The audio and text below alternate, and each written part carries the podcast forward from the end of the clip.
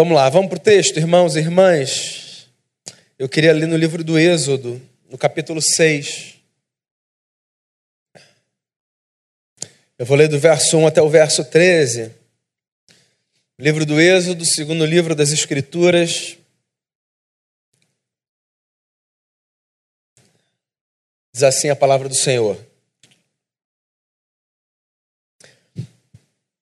Então o Senhor disse a Moisés, capítulo 6, verso 1: Agora você verá o que farei ao Faraó. Por minha mão poderosa ele os deixará ir. Por minha mão poderosa ele os expulsará do seu país.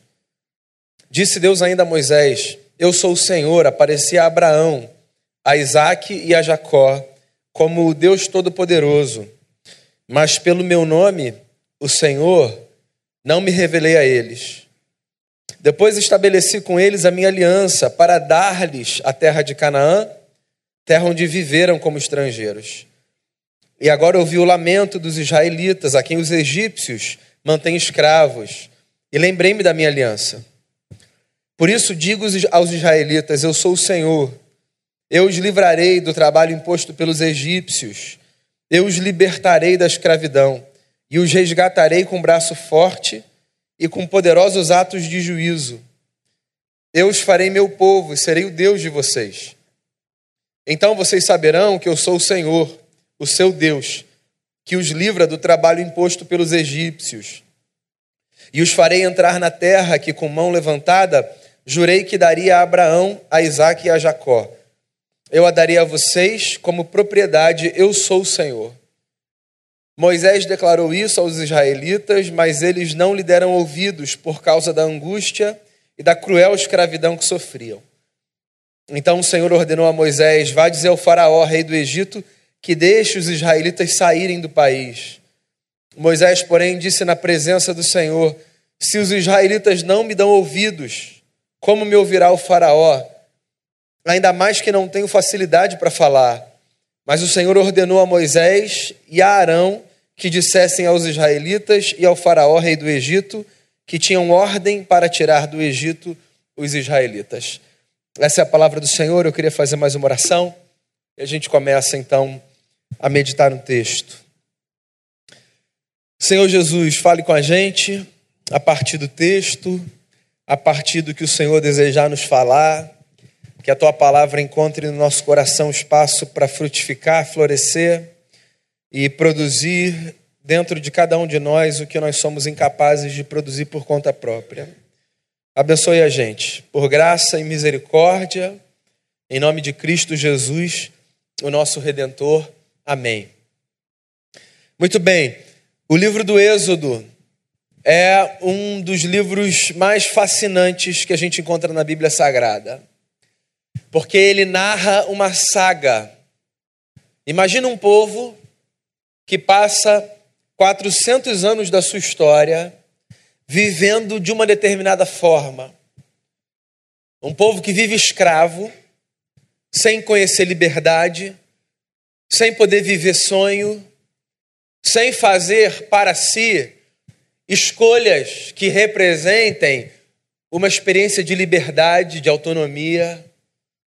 Um povo que vê gerações sem fim viver sob a opressão de uma outra nação que se acha no direito de decidir o destino de uma gente que não a sua. Esse povo era o povo de Israel. Depois de 400 anos vivendo debaixo de escravidão, Deus suscita no meio dessa gente a figura de um libertador. O homem, por sinal, que escreve esse texto. Um homem chamado Moisés, o grande líder do povo hebreu. E essa história do, da saída ou do exílio do cativeiro, ela é narrada no livro do Êxodo. No capítulo 6, para contextualizar você, caso você não conheça a história, a gente tem exatamente esse momento em que Moisés ouve uma fala do seu Deus que não seria nenhuma fala problemática não fosse o fato de que o Faraó, o líder dos egípcios, tinha muita resistência a qualquer coisa que viesse do Deus de Moisés. Pensa no seguinte: Os egípcios acreditavam em muitas divindades. Uma delas era o Faraó, o rei do povo, a figura mais importante do ponto de vista militar, político e social daquela gente, era uma divindade encarnada na cultura dos egípcios. O que significa que provavelmente toda aquela gente ouvia a fala do Faraó de maneira absoluta. O que quer que esse homem falasse era lei. Não apenas porque o seu maior legislador e governador dizia, mas porque ele representava uma divindade no meio daquele povo. E no meio daquela gente vivia aquele povo oprimido há 400 anos. Um povo que, por sinal, tinha tido em algum momento uma experiência com um novo Deus. Um Deus que tinha aparecido a Abraão, a Isaac e a Jacó. O Deus de Moisés. No livro do Êxodo, a gente tem esse conflito entre o Faraó e o Deus dos Hebreus. Faraó segurando os hebreus para que eles não saíssem do cativeiro e continuassem a viver para o seu serviço, e o Deus dos hebreus dizendo para eles: Eu darei a vocês a possibilidade de viverem a história de vocês. À medida que o livro avança, como num filme, você vê essa trama se desenrolar. Antes do capítulo 6, algumas tentativas de libertação já tinham acontecido. Os dois principais líderes do povo, para encurtar uma longa história, eram Moisés e Arão. E Moisés e Arão já tinham feito tentativas de suplicar a Faraó, em nome do seu Deus, para que Faraó deixasse o seu povo ir. Faraó não apenas não deixou o povo ir, como aumentou o trabalho daquela gente. E aí no capítulo 6, Deus aparece para Moisés mais uma vez e diz assim: Moisés, presta atenção. A partir de agora, a história do seu povo, do meu povo, vai se desenrolar de uma outra forma. Preste atenção porque agora verdadeiramente vai começar a libertação dos meus filhos e das minhas filhas que estão no cativeiro. Esse é o capítulo 6. Uma fala de Deus a um homem que, se é homem como nós somos, penso eu, duvida entre crer e rejeitar. Só um parêntese, nós todos aqui somos gente de fé, imagino. Não estaríamos aqui no domingo à noite se não fôssemos gente de fé, seja qual for o tamanho da nossa fé. Mas o fato de sermos gente de fé não significa na prática que nós acreditamos cabalmente em absolutamente tudo aquilo que o Deus a quem nós servimos nos diz. Verdade ou mentira? Do ponto de vista teórico, a gente acredita em tudo.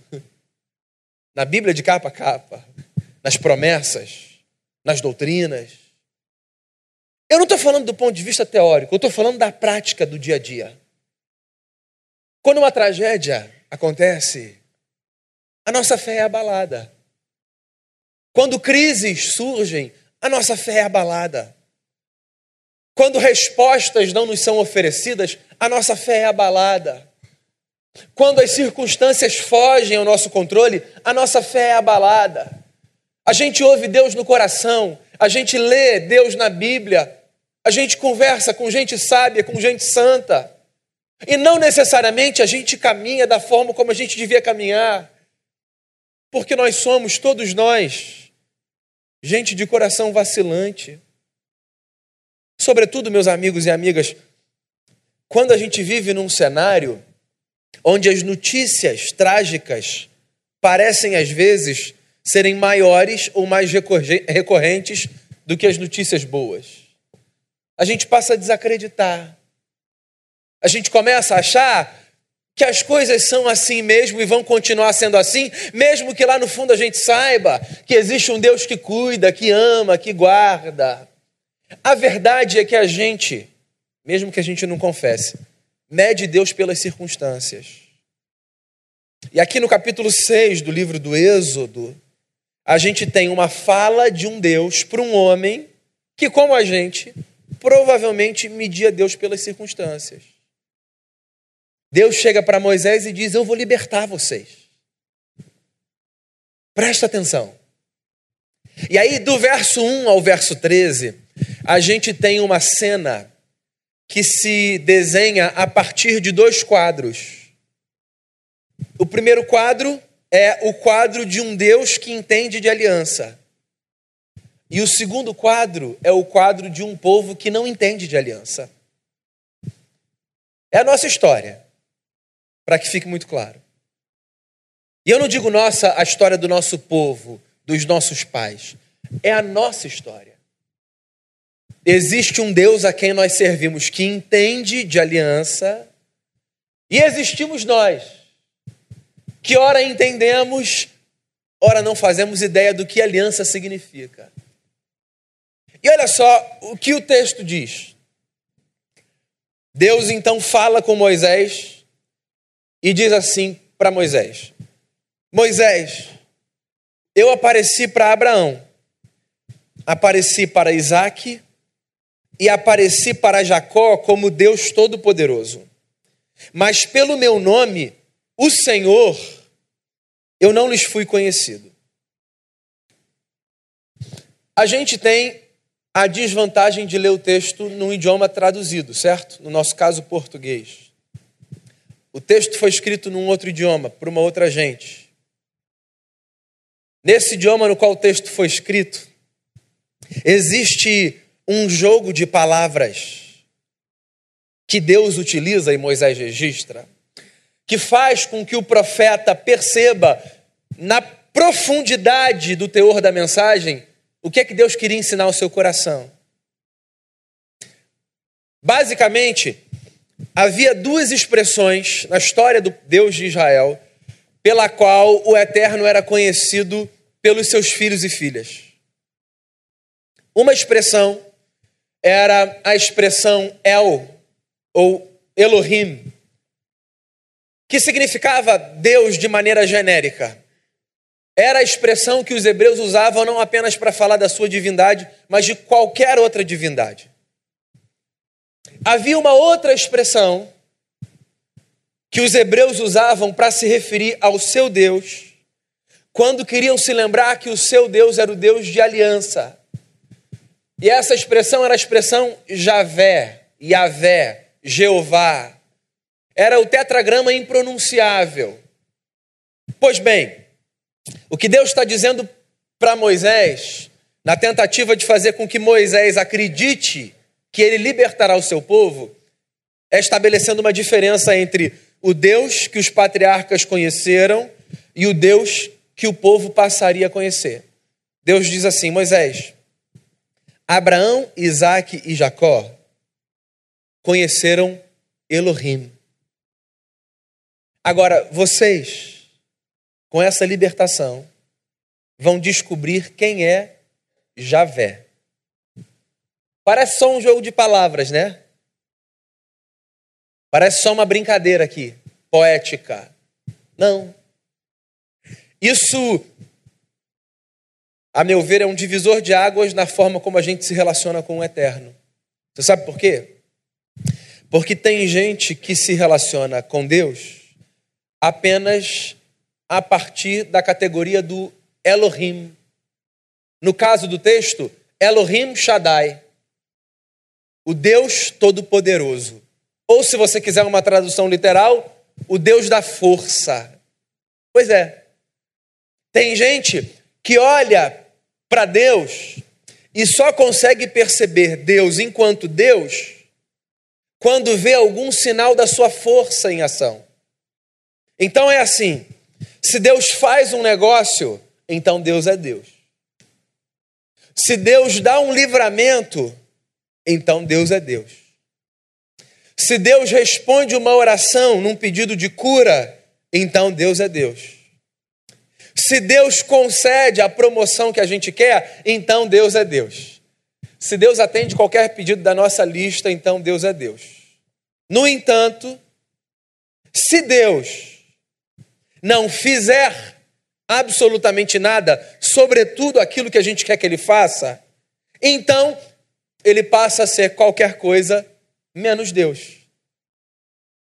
Percebe? Pessoas que acreditam em Deus. Você conversa com elas, elas dizem assim: Claro, claro que eu acredito. Como não acreditaria em Deus? Esse mundo bonito, essa praia que a gente tem, as montanhas.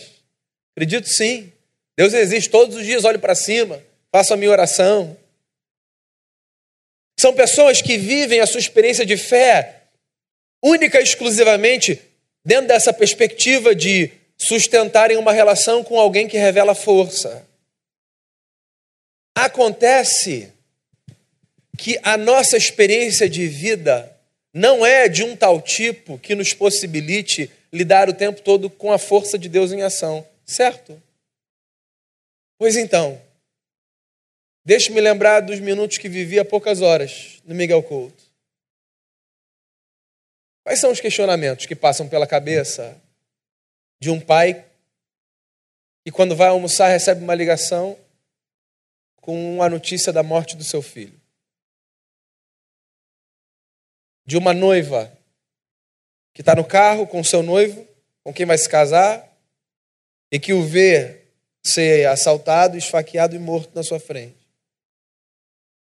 Quais são as perguntas que essas pessoas fazem para Deus no coração. Ou para quem quer que ouse falar de Deus numa hora como essa. Perguntas legítimas que a gente se faz quando a gente sofre, quando a gente chora, quando a gente sente dor. Deus, onde é que o Senhor está? Deus, por que, que o Senhor permitiu que isso acontecesse? Deus, o Senhor não é Deus, o Senhor não tinha poder? O Senhor não podia impedir uma coisa dessa? O Senhor não é forte? Onde estão os anjos do Senhor? Meus amigos, essas perguntas são legítimas. Elas dizem respeito às angústias do nosso coração. A vida é muito complexa para a gente entender todas as suas nuances, as suas camadas. E, inevitavelmente, Deus para no banco dos réus. Para! Não para porque a gente é mal, para porque a gente é gente, porque a gente tem direito de fazer pergunta. Para porque a gente não consegue entender a vida. Para porque a maldade está dentro de nós, diante de nós, nos cerca. Para porque o mundo é esse negócio louco. A gente coloca Deus ali, a gente faz perguntas para Deus. E se Deus é para a gente Elohim Shaddai, o Deus da força, a primeira vez que a gente se deparar com qualquer coisa que pareça fraqueza da parte do Eterno, vai aparecer um buraco no nosso chão. E a gente vai ser sugado. E a nossa vida vai acabar. Porque a vida de ninguém se sustenta numa teologia arrumadinha, bonitinha, mas absolutamente falha, que tenta fazer a gente acreditar que a vida do sujeito de bem é uma vida blindada das tragédias. Abraão, olha só, hein? Moisés não diz assim, ó, o fulano, o Beltrano e o Ciclano. Ele diz assim: o Abraão, o Isaac e o Jacó. Quer que eu repita só para você entender de que eu estou falando? O Abraão, o Isaac e o Jacó. A família patriarcal conheceu Elohim Shaddai. Agora, Moisés, o meu povo, o meu povo, a partir daqui, vai conhecer Yahvé. É como se Deus estivesse dizendo o seguinte, sem depreciar, obviamente, a relação dos patriarcas. É como se o Eterno estivesse fazendo o seguinte: Moisés, deixa eu mostrar para vocês o que eu quero com vocês. E resumidamente, num português muito claro, capaz de uma criança entender, o que Deus quer da gente não é o tipo de relação que faça com que Deus se pareça com uma versão mais antiga e mais poderosa de um Papai Noel. Que mostra que nos ama por causa das demonstrações de cuidado e de bênçãos que lança sobre as nossas vidas. O que Deus quer fazer com o povo e, consequentemente, com a gente, é levar a gente para a compreensão de que essa história não tem a ver apenas nem principalmente com bênçãos e favores, mas tem a ver, sobretudo, com o desfrute de uma aliança. Tem a ver, sobretudo, com a possibilidade de viver uma vida se percebendo sempre sustentado por alguém que nos cerca de graça, mesmo nos momentos de desgraça. A experiência com Deus, meus amigos e amigas, é de um determinado tipo que, para nos fazer crescer, nos leva a enxergar a presença do Seu Santo Espírito nos momentos mais distintos da nossa existência. Onde Deus está? Num momento como esse. Onde Deus está? Na casa do pranto. Onde Deus está?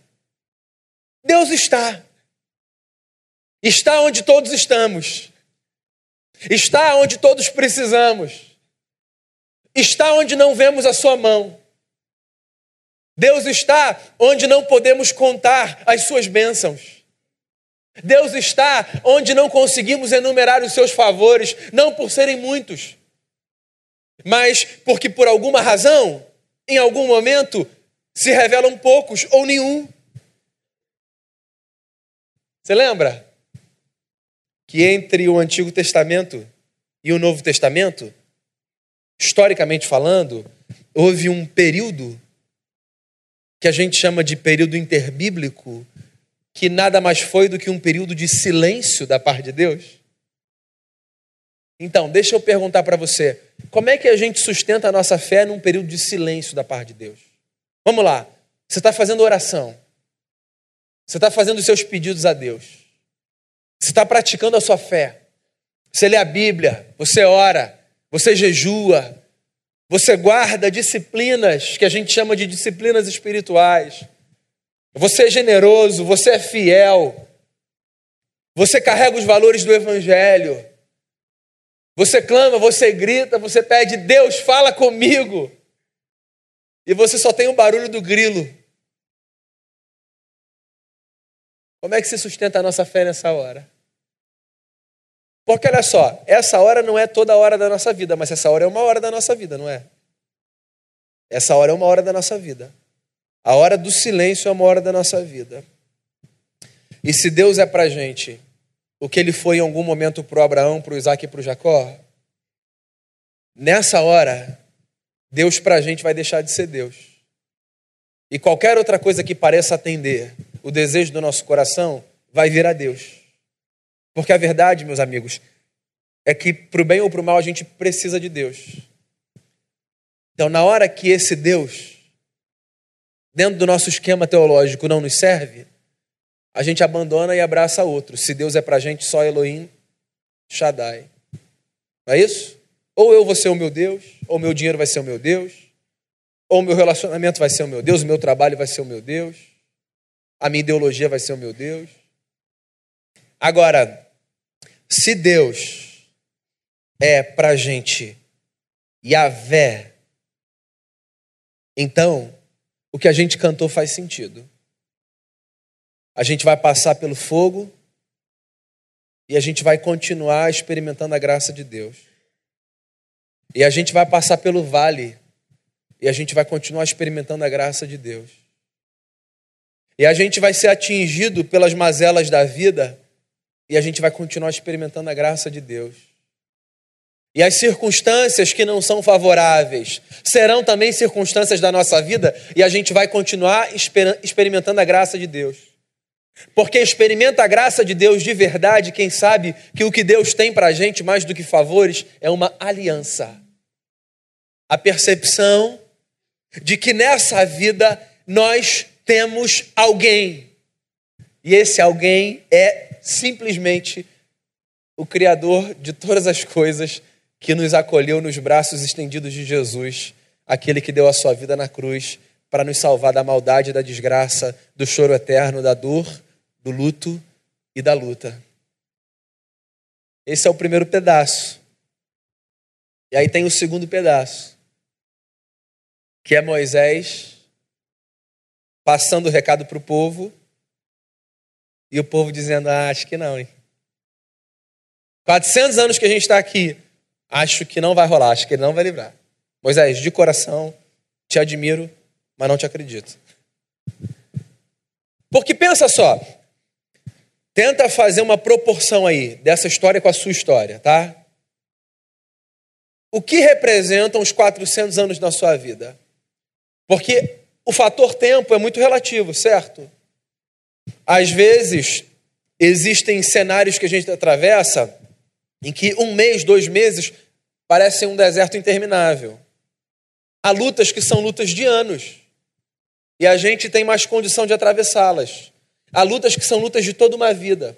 Mas tenta imaginar uma luta que se atravessa, uma oração que você espera a resposta, ou qualquer coisa do tipo. E você tem lá no fundo a fala de Deus dizendo: Eu vou fazer alguma coisa por você. A gente tem aliança, mas você tem aqui na superfície uma espécie de casca que não permite que essa fala encontre espaço no seu coração para frutificar. Porque as circunstâncias te fazem acreditar no contrário. Essa é a nossa história. Por que essa é a nossa história? Porque, diferente de Deus, Yahvé, nós não entendemos de aliança. Porque, pelo menos dentro da perspectiva bíblica, a nossa essência não é uma essência de aliança. A nossa essência é uma essência de ruptura. A gente rompe. Tá difícil, a gente rompe. Tá complicado, a gente rompe. Tá demorando, a gente rompe. Então, olha só que coisa louca e linda. Deus resolveu fazer aliança com uma gente que não entende de aliança. E aí eu te faço uma pergunta: Como é que uma aliança feita com gente que não entende de aliança pode vigorar? Porque uma aliança pressupõe, vê se eu estou pensando direito, honra e fidelidade de ambas as partes, certo? Então, quando não há honra e fidelidade de uma das partes, em tese uma aliança se quebrou.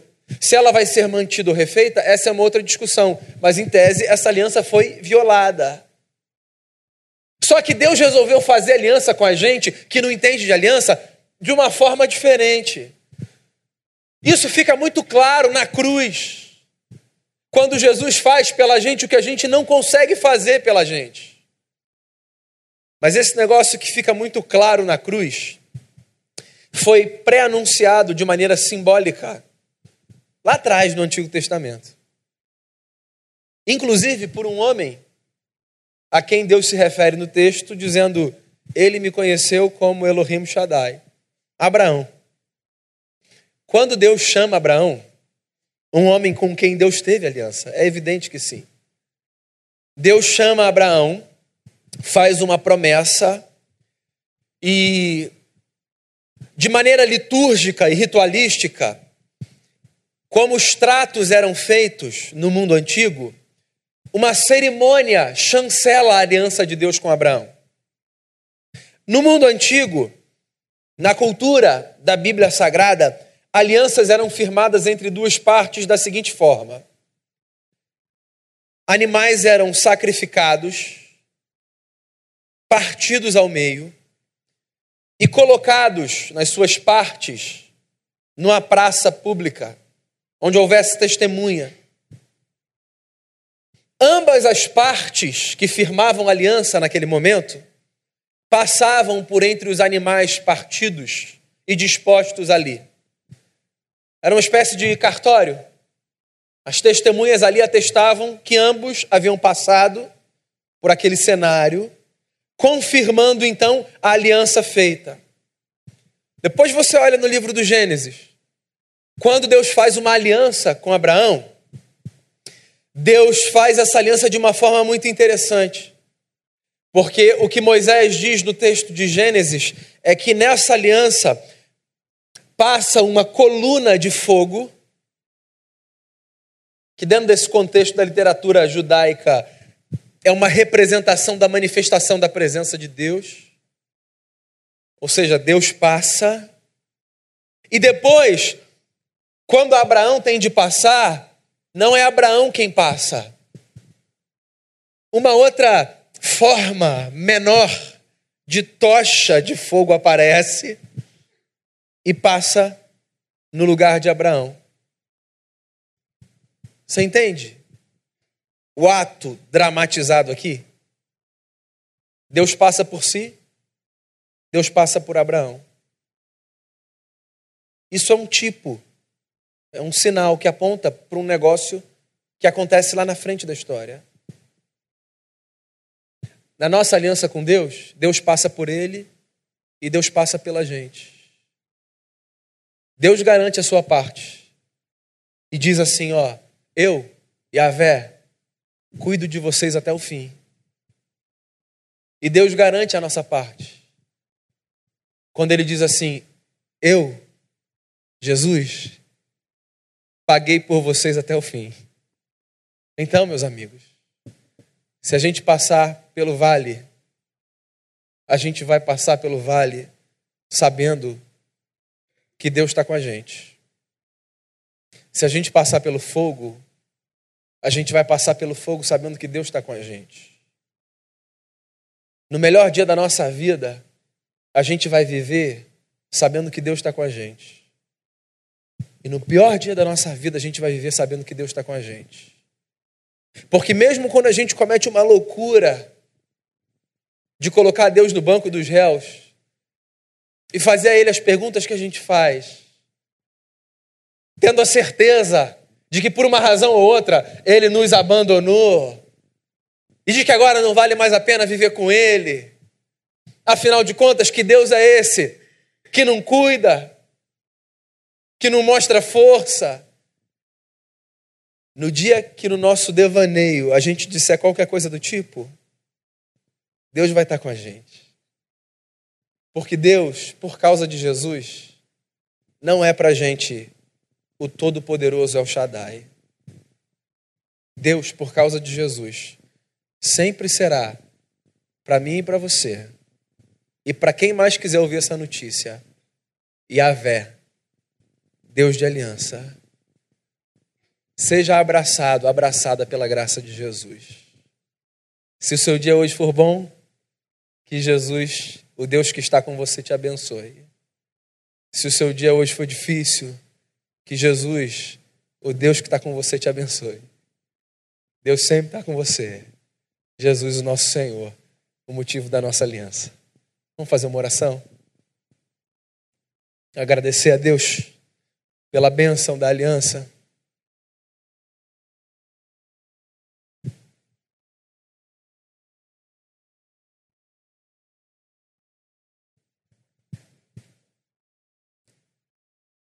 Agradecer porque Deus é bom e cuida da gente.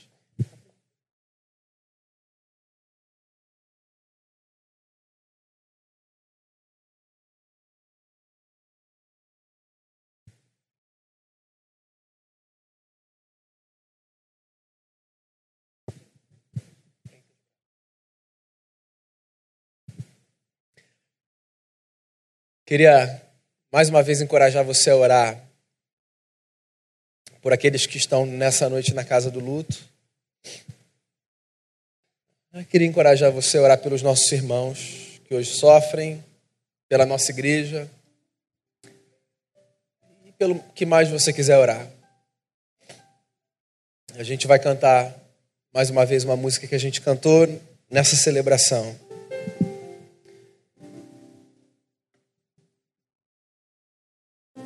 E a gente vai abrir o nosso coração diante do Eterno. Depois a gente vai fazer uma oração.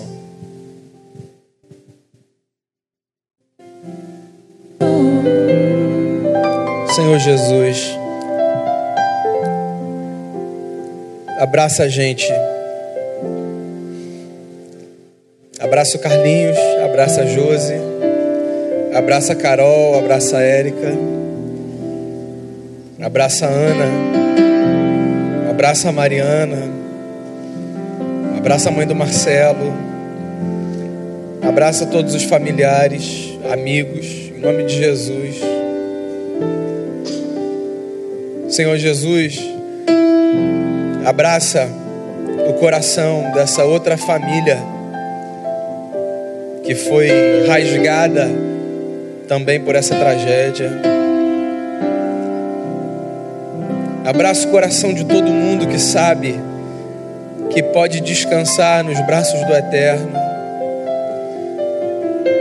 A gente te agradece demais pelas bênçãos. Se elas não fossem um presente, nós não as chamaríamos de bênçãos. Mas a gente não quer ser apenas uma gente que conhece Elohim Shaddai, o Deus da força. A gente quer viver como quem sabe que está diante de Yahvé, o Deus da aliança. De tal forma que na hora do vale, a gente vai poder dizer que a gente encontrou descanso nos teus braços. E eu quero pedir em nome de Jesus que o Senhor abrace o coração de todo mundo aqui, o meu, dos meus irmãos e irmãs. Que a tua graça seja um ambiente para construção e reconstrução da nossa vida, vezes sem conta. Que o dia bom seja entendido pela graça, que o dia mal seja recebido pela graça, e que a gente sempre possa dizer para quem queira nos perguntar: a gente conhece um Deus que entende aliança e que garantiu que essa aliança permanecerá até o fim, quando deu o seu filho na cruz por nós. Esse é o maior mistério da história. Um Deus em aliança com um povo que não entende aliança. Obrigado, Deus, por, por pagar em nosso lugar. Embala o coração de todo mundo aqui nessa noite. Que a tua graça se derrame sobre a nossa vida e que ela nos dê a possibilidade de crescermos diante de Ti todos os dias. Que todo mundo saia com o coração embalado quando essa celebração acabar embalado a despeito das circunstâncias, sejam elas as melhores ou as piores embalado pela lembrança de que Yahvé é o nosso Senhor. A Ti nós louvamos por causa de Cristo Jesus, o nosso Redentor, no nome de quem eu oro, agradecido. Amém.